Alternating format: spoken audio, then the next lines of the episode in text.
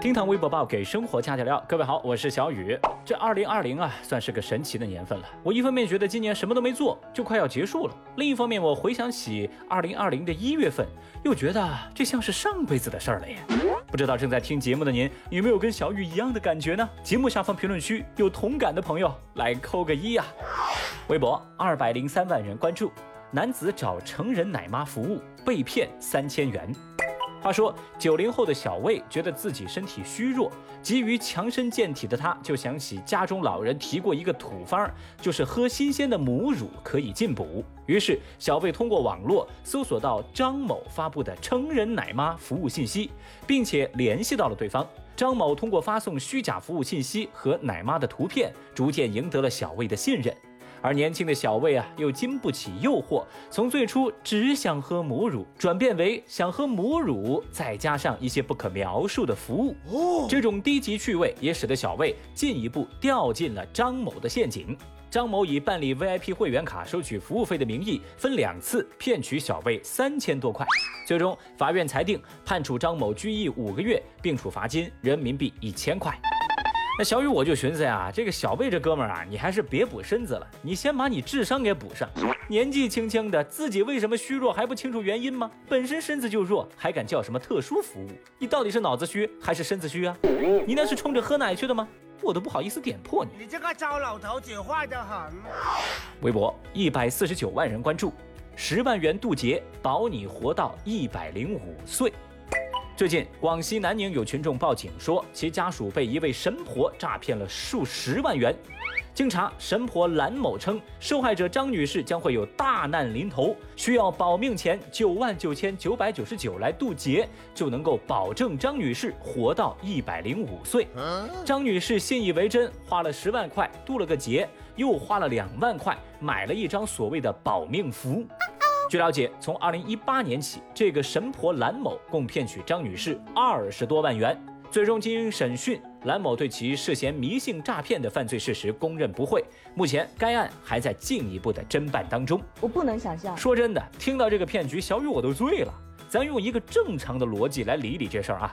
假设花十万块可以渡劫，人真的可以活到一百零五岁。就算有这么牛的大好事儿，这个神婆她干嘛不去找马云，而偏偏找到你张女士呢？难道真就是传说中的啊缘分吗？喂，你怎么看出这招来的？其实类似的骗局啊，咱节目也说过了好多好多好多次。有时候小雨甚至是怀疑自己，我之所以这么穷，难道就是因为我太聪明了？微博一百七十六万人关注，女子地铁站内遭陌生男子摸臀。最近，浙江杭州地铁凤起路站，一名男子在经过一位女子身侧时，突然摸了这个女孩的屁股。女孩反应过来之后，马上不停地追赶对方，哼，最终也报了警，警方也将男子抓获。警方调查发现，男子今年三十一岁，有两次猥亵前科。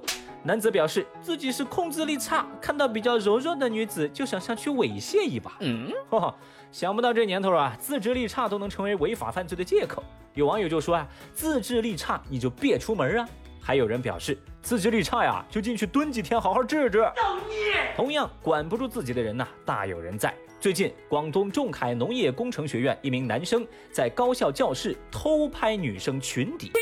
而他的偷拍过程也被其他同学录下，并且曝光之后，该校学生工作处有关工作人员回应说，将会对涉事男生进行心理评估，之后再依照校规决定下一步的处理措施。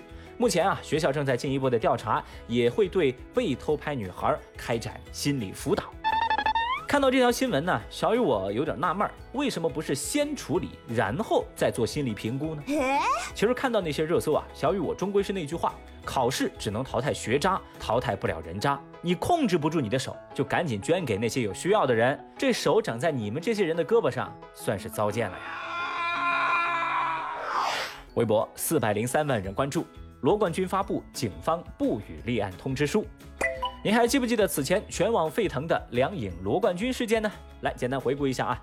今年八月底，女孩梁颖发长文控诉前男友罗冠军，说罗冠军强奸，致使她被迫成为罗冠军的女友，还说自己饱受罗冠军摧残，甚至称罗冠军有嫖娼、约炮，还有拍裸照威胁、PUA 等龌龊行径。之后，罗冠军就遭到了普遍的网络暴力。罗冠军也通过媒体表示自己已经社会性死亡，然后又拿出各种实锤证明自己的清白。再然后，女方赶紧删帖，还通过律师表示，啊，其实自己没有被强奸，还向罗冠军道歉。如今啊，警方也正式给出调查结果，所谓强奸不成立，不予立案。